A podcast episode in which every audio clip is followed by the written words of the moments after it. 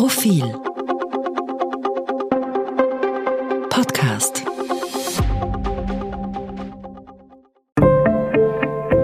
Die intensive Nutztierhaltung, die wir erleben, auch in Österreich, das muss der Vergangenheit angehören, wenn man es wirklich ernst nimmt, das Klima zu retten. Tauwetter, der Profilpodcast zur Klimakrise. Herzlich willkommen, liebe Hörerinnen und Hörer, zu Tauwetter, dem Profil-Podcast zur Klimakrise. Mein Name ist Christina Hiptmeier. Und ich bin Josef Gepp. Hallo. Sie rülpsen und furzen und stoßen dabei Methangas aus, eines der schädlichsten Treibhausgase überhaupt. Kühe gelten als notorische Klimakiller. Aber nicht nur deswegen sorgt die landwirtschaftliche Tierhaltung für 16,5 Prozent der globalen Treibhausgasemissionen. Heute wollen wir darüber reden, wie und ob Tierwohl und Klimaschutz zusammengehen. Dazu haben wir Eva Rosenberg, Direktorin von Vier Pfoten Österreich, zu uns ins Podcaststudio geladen. Herzlich willkommen. Dankeschön für die Einladung. Ich freue mich sehr auf das Gespräch heute. 16,5 Prozent, eine gewaltige Menge der globalen Treibhausgasemissionen stammen aus der Landwirtschaft. Jetzt werden dafür nicht nur die Rinder verantwortlich sein. Was wird alles eigentlich in diese Zahl hineingerechnet? Ja, also die, die Zahl, wie Sie sagen, das ist eigentlich eine erschreckend hohe Zahl. Und äh, man muss auch dazu sagen, dass äh, diese Zahl und die ganze Debatte, wie sehr Landwirtschaft den Klimawandel befeuert, aus unserer Sicht ganz, ganz stark unterrepräsentiert ist. Ähm, Sie sagen mit 16,5 Prozent Treibhausgasemissionen, was ist darin ähm, enthalten? Die FAO, von der diese Zahl ja stammt, also eine sehr, sehr seriöse Quelle, die bezieht sich da auf ein Modell, wo sie wirklich den gesamten also, Zyklus... Die Landwirtschaft wissenschaftliche Organisation der UNO ist das. Genau, genau, das ist sie. Ähm, die bezieht sich da wirklich auf die gesamte Dauer, auf die Lebensspanne eines Nutztieres. Sie berechnet da in diese Zahl hinein, ähm, wo werden die Futtermittel produziert, welchen Weg legen die Futtermittel zurück, ähm, wo lebt das Tier, wie lebt das Tier ähm, und dann wird auch wirklich die Verarbeitungsstufe des Produktes und ähm, äh, quasi äh, die, die reine Verarbeitung wird damit hineinberechnet. Äh, da kommt man auf die 16,5 Prozent. Was nicht mit reinberechnet ist, ist aber wirklich auch noch der Transport ähm, der Lebendtiere. Und das darf man auch wirklich nicht äh, vernachlässigen, vor allem wenn man sich bewusst macht, dass ein sogenanntes Nutztier ähm, aber tausende Kilometer oft in seinem Leben zurücklegt, ähm, bevor es dann wirklich äh, quasi geschlachtet und äh, die, das Fleisch, die Produkte verarbeitet werden. Und ähm, es gibt auch andere Quellen, die sagen, rund ähm, 30 Prozent ähm, der Treibhausgase gehen überhaupt komplett ähm, auf die Lebensmittelproduktion, auf den Lebensmittelsektor zurück. Also da sieht man, dass die 16,5 Prozent die Berechnung eher ähm, quasi ähm, auf dem Minimum-Level ansetzt und dass da manche Berechnungen auch deutlich, deutlich darüber hinausgehen. Und deswegen ist es so wahnsinnig wichtig, dass wir uns wirklich die Ernährung anschauen und die Landwirtschaft, da das der drittgrößte äh, Treibhausgas äh, Emittent ist. Wenn Sie sagen, äh, also ein Nutztier legt mehrere tausend Kilometer zurück, wo, wo fährt es denn hin oder was passiert denn mit dem, mit dem Tier? Ja, an dem Beispiel, an dem Beispiel Tiertransporte sieht man, glaube ich, sehr gut, wie sehr wirklich die Debatte rund um Tierwohl und Klimaschutz äh, zusammenhängt und wie eng das verflochten ist. Wir sind in der Lebensmittelproduktion und auch in der Produktion von tierischen Produkten, die ist da nicht ausgenommen, wirklich auch in einem globalen Kreislauf gefangen. Und ich formuliere es wirklich negativ, weil damit wahnsinnig ähm, schlimme Konsequenzen für das Tier zusammenhängen. Ähm, wir sind getrieben immer durch den Antrieb, möglichst billig äh, zu produzieren reduzieren. Und das führt dazu, dass wir in einer Arbeitsteilung stecken, die im besten Fall unter Anführungsstrichen nur europaweit ist, aber teilweise sogar weltweit. Äh, es werden zum Beispiel die Großteil der Ferkel, die in Europa gemästet werden, kommen in Dänemark auf die Welt. Äh, die werden dann äh, in andere Länder gebracht, dort werden sie gemästet. Für Schlachtungen werden sie oft nochmal in andere Länder gebracht.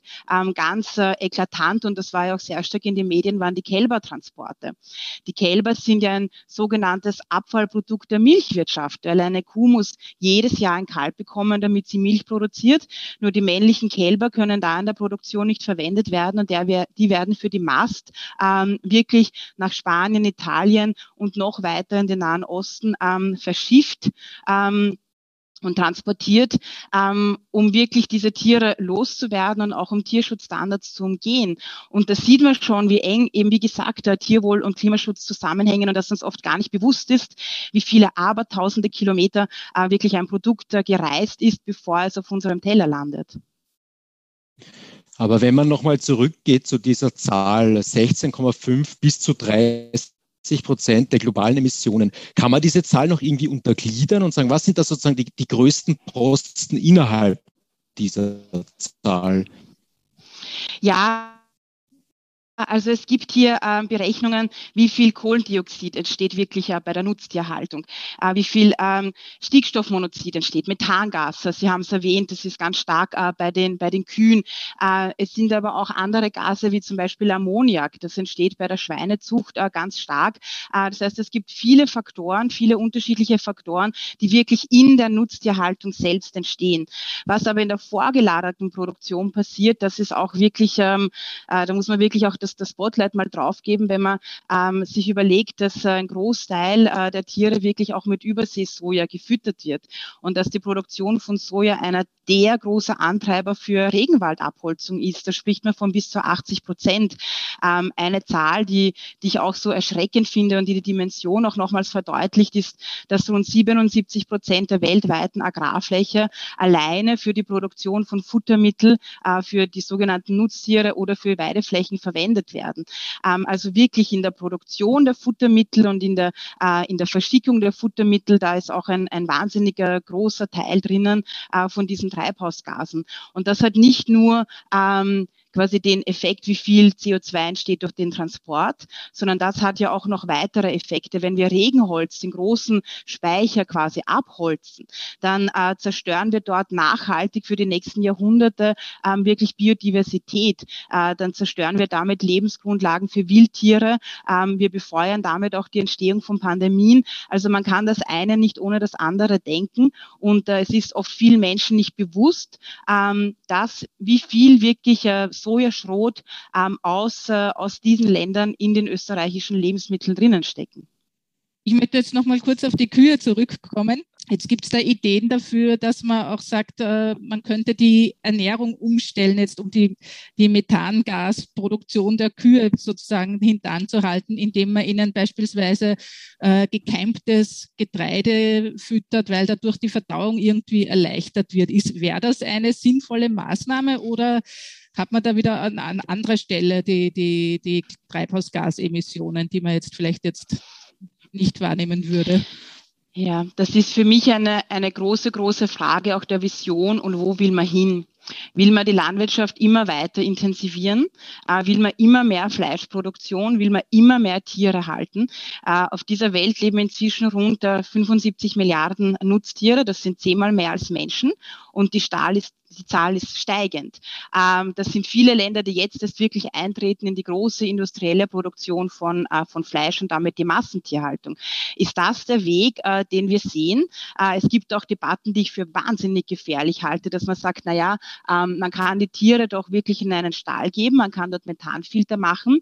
Die sollen am besten gar keinen Kontakt zur Umwelt haben, nie Frischluft sehen, nie Sonnenlicht spüren, ähm, damit man ganz, ganz intensiv möglichst viel Fleisch bei möglichst geringer Ressourceneinsatz äh, produziert. Und das ist wirklich eine gefährliche Entwicklung, weil niemand will die Landwirtschaft weiter intensivieren. Wir müssen aus diesem Kreislauf rauskommen und die nicht noch weiter befeuern.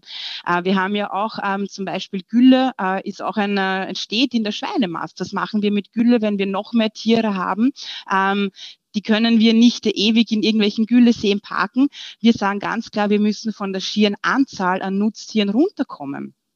Wir müssen weniger Fleisch essen. Das wird so nicht weitergehen. Ich war ähm, bei der letzten, ähm, beim letzten Klimamarsch ähm, und da war ein Schild ähm, Daily Meat Party Over. Und ich habe mir gedacht, ja, das sagt genau das. Es kann nicht mehr so weitergehen, dass wir jeden Tag mehrfach Fleisch essen. Äh, das ist aus ganz, ganz vielen Aspekten schädlich. Das ist äh, eben aus Tierschutzsicht ist uns natürlich auch ein großes Anliegen zu thematisieren, was passiert mit Tieren in der Massentierhaltung. Denen werden systematisch Schmerzen zugefügt. Diese Lebewesen werden angepasst auf die Systeme, die immer mehr äh, wirklich nur auf reinen Profit gehen äh, und auf weitere und stärkere Intensivierung. Es ist aber auch für uns Menschen gefährlich dass wir rund dreimal so viel Fleisch essen, als von allen Expertinnen und Experten empfohlen wird. Und eben auch ein ganz, ganz extremer Faktor ist die Umweltzerstörung, die schiere, brutale Zerstörung von Lebensraum und von Regenwäldern und die damit einhergehende äh, Klimaerwärmung. Also wir können ähm, wir können natürlich immer ein kleines Schräubchen drehen. Und ich sage jetzt nicht, es ist schlecht, dass die Tiere ähm, anderes Futter bekommen und da mehr Forschung hingelegt wird, dass sie weniger Methangas ausstoßen. Ich sage aber schon, mit diesen kleinen Schräubchen äh, werden wir das Riesenproblem nicht angehen können, sondern wir müssen wirklich äh, unseren Fleischkonsum thematisieren und die Art und Weise, wie wir die Nutztiere halten. Was schwebt Ihnen davor? Reden Sie von Appellen ans öffentliche Bewusstsein oder verlangen Sie sozusagen gesetzliche Maßnahmen, höhere Steuern auf Fleisch oder sowas? Oder sagen Sie, als, als Tierschutz-NGO ist das gar nicht unser Job, sondern wir sagen halt, es, man muss weniger Fleisch essen? Oder was stellen Sie sich da vor? Wir haben uns da natürlich sehr intensiv Gedanken gemacht. Ähm, wir sind ganz, ganz stark schon seit vielen Jahrzehnten wirklich in der Aufklärung drinnen. Äh, das sind so, so Themen, die, äh, die wir ganz stark bearbeiten, wo man auf den ersten Gedanken vielleicht nicht sieht, dass das mit Klimaschutz zusammenhängt. Aber wir machen uns zum Beispiel ganz, ganz stark, dass es eine Kennzeichnung gibt in Österreich.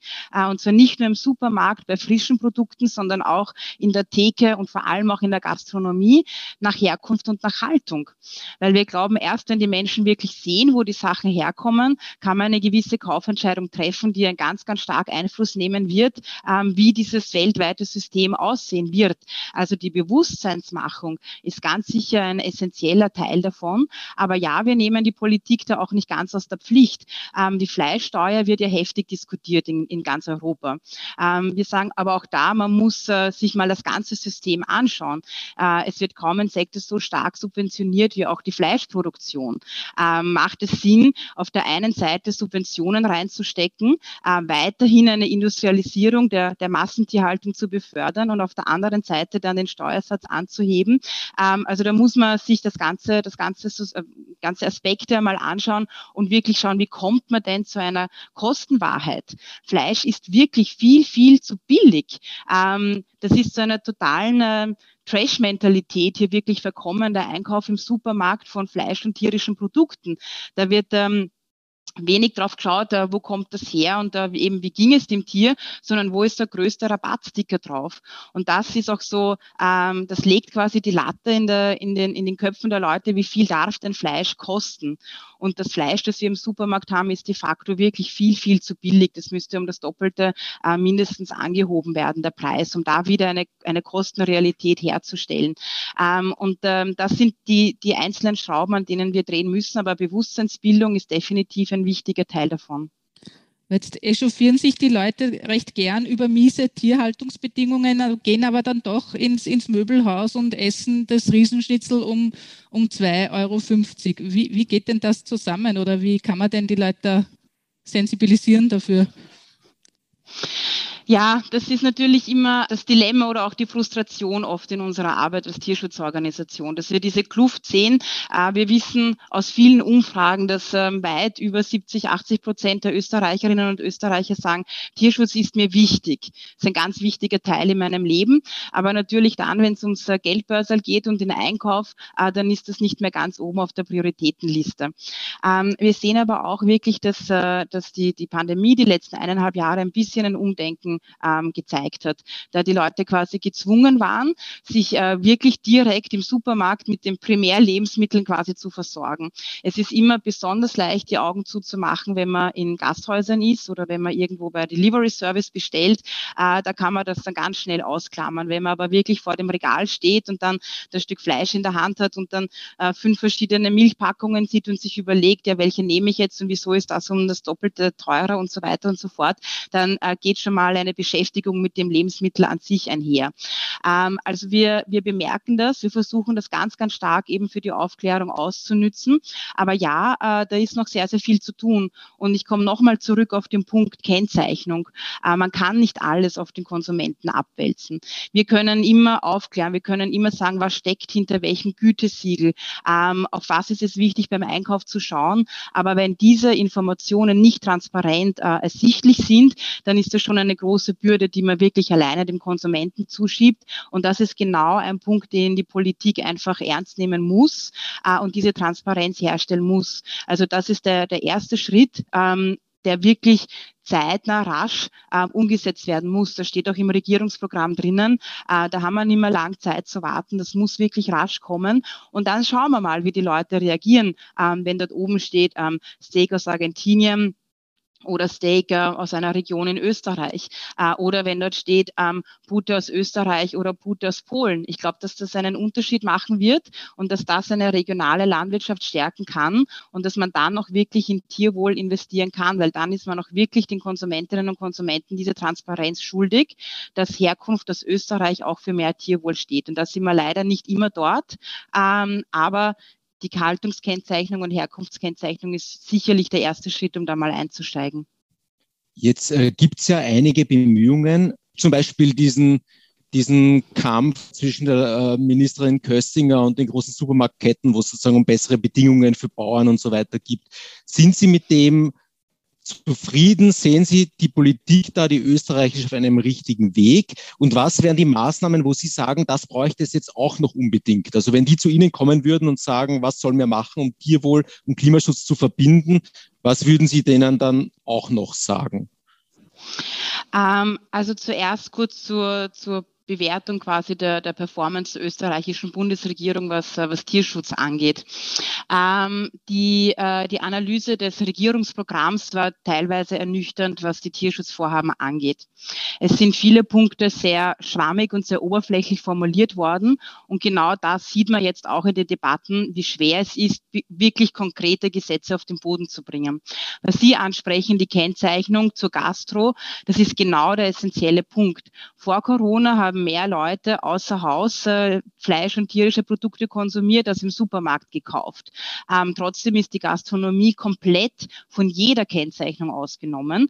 Und wir wissen auch aus diversen Analysen, dass genau dort die importierten Produkte verwendet werden und die Produkte mit schlechten, mit schlecht, deutlich schlechteren Tierwohlkriterien.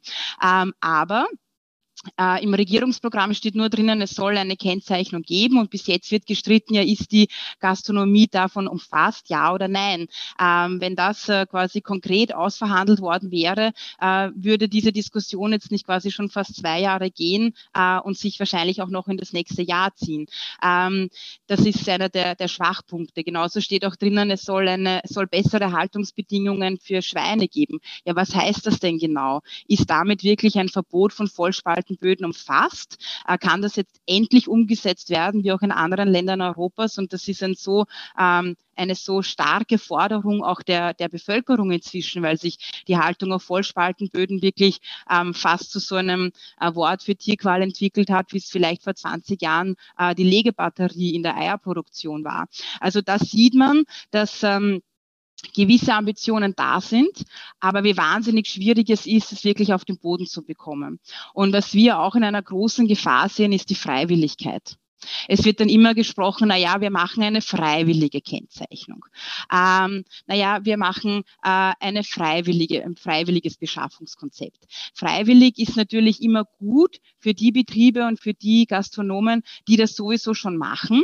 Aber es geht nicht an den Kern, äh, wirklich an, an die Wurzel des Problems. Wir brauchen starke bindende Gesetze und wir brauchen keine Freiwilligkeit.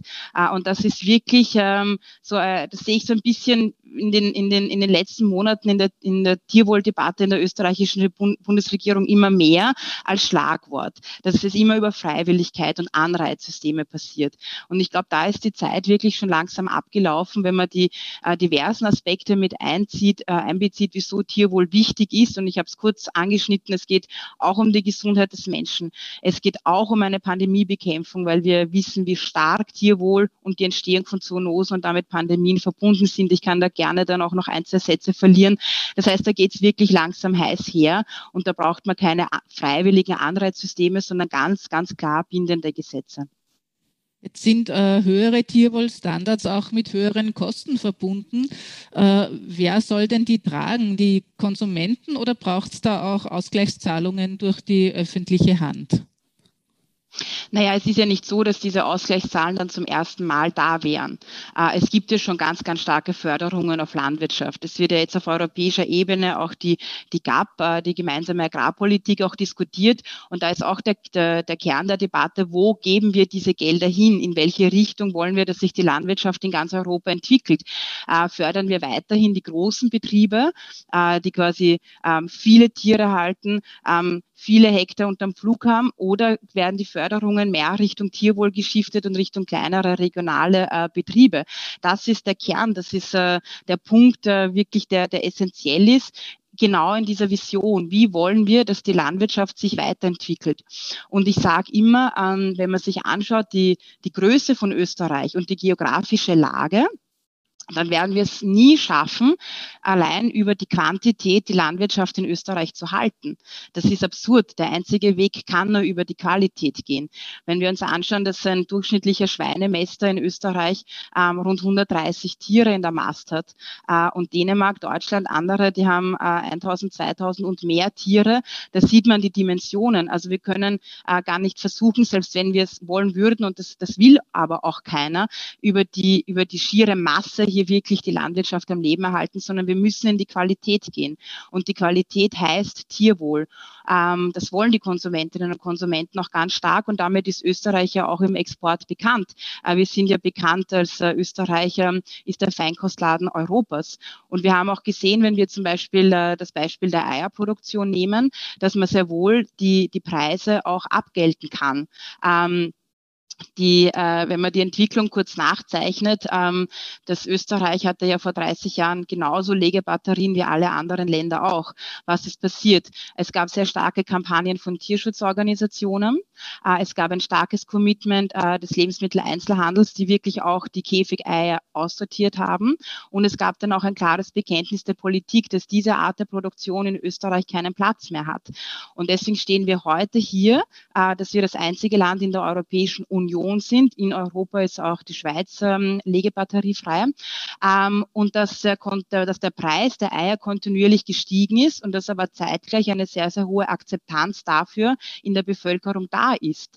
Das heißt, es geht nicht nur mit einem Element. Wir müssen ganz klar auch an der Aufklärung arbeiten, an den Rahmenbedingungen und auch an einem gewissen Commitment für Tierwohl in Österreich. Ähm, aber dass es geht, zeigt dieses Beispiel und einen ähnlichen Weg müssen wir auch bei anderen äh, tierischen Produkten Produkten einschlagen.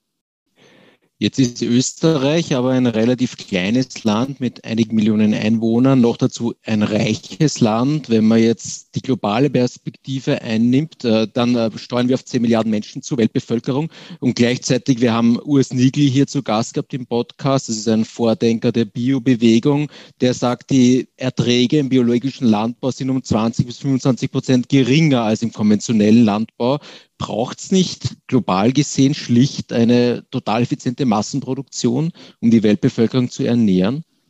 Eine Massenproduktion von was? Ähm, das, ist, äh, das ist immer die große Frage. Ich sage, wir haben die Massenproduktion bei Fleisch in dem Bereich, wo wir sie nicht brauchen und wo wir sie nicht mehr wollen. Da muss äh, deutlich, deutlicher reduziert werden. Ähm, und damit wird dann auch wieder Agrarfläche frei für den Anbau von Gemüse. Äh, es gibt aktuelle Studien, die sagen, wenn Leute auf eine vegetarische oder größtenteils vegane Ernährung umsteigen, dass man bis zu 60, 70 Prozent an Treibhausgasen einsparen kann und das gleich viel Land auch wieder frei wird.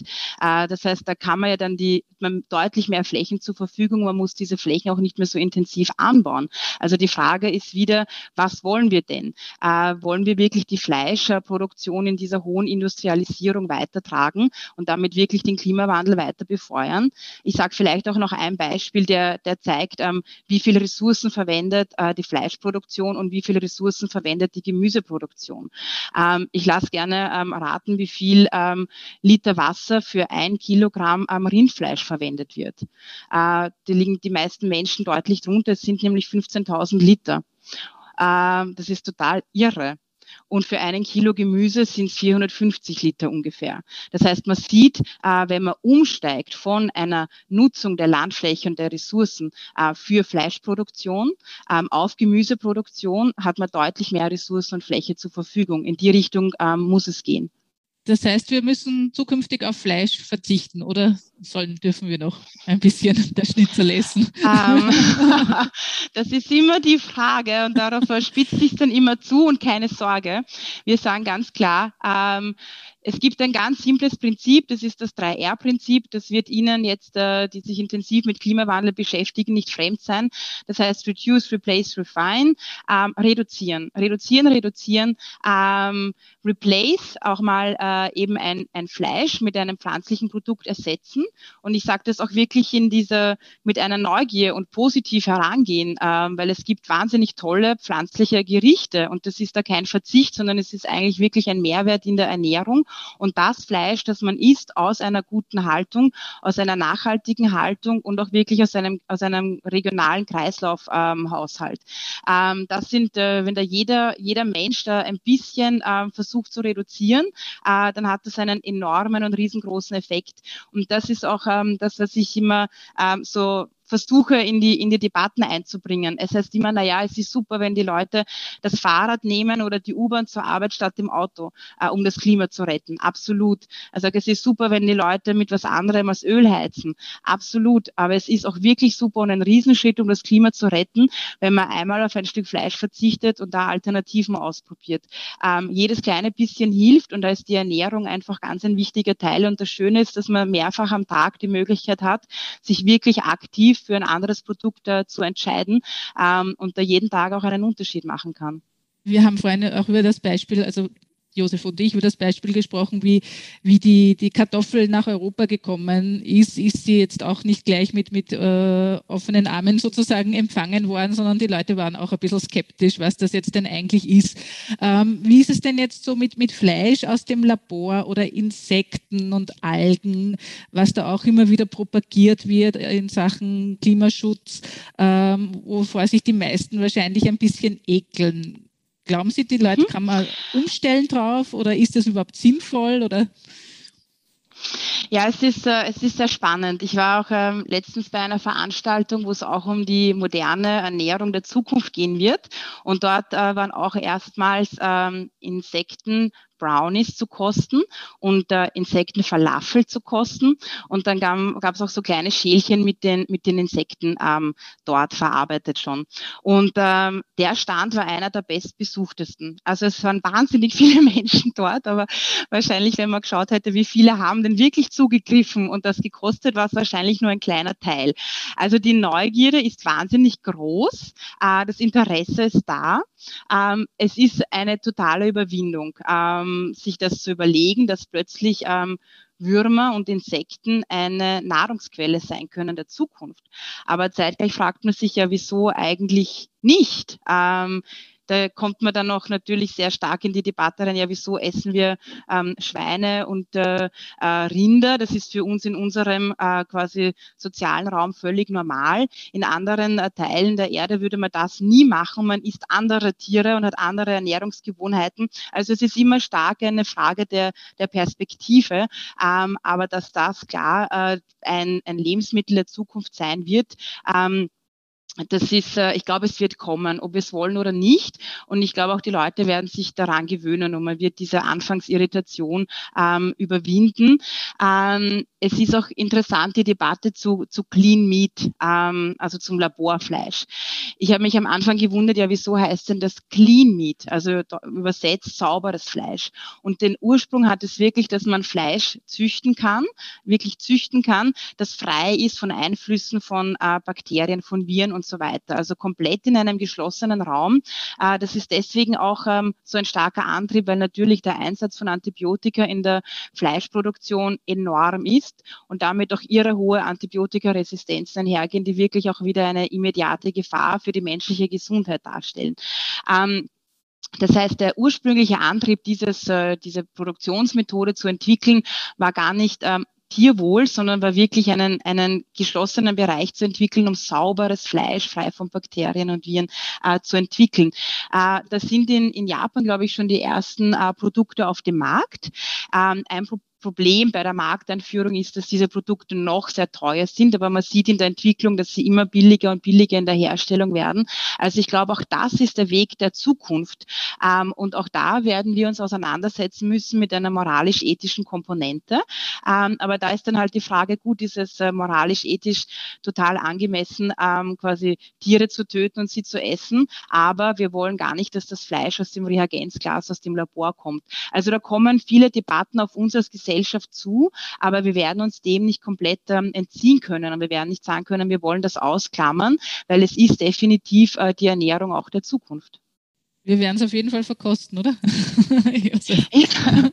ich habe auch noch einen, also eine Anregung, weil Sie, äh, ich weiß nicht, ob ich jetzt mir selbst eine Frage stellen darf, aber weil ich ganz oft höre ähm, als Gegenargument, ähm, naja, wenn man jetzt ähm, vegan ernährt, dann essen wir die ganzen Sojaprodukte, äh, die kommen genauso vom Regenwald äh, und das ist dann so viel besser, wenn quasi der Regenwald äh, gerodet wird, um Sojafelder zu haben, die dann direkt als Soja verarbeitet zu uns kommen kommen äh, und nicht mehr in die Mägen der Tiere, ist das wirklich äh, so der große Mehrwert.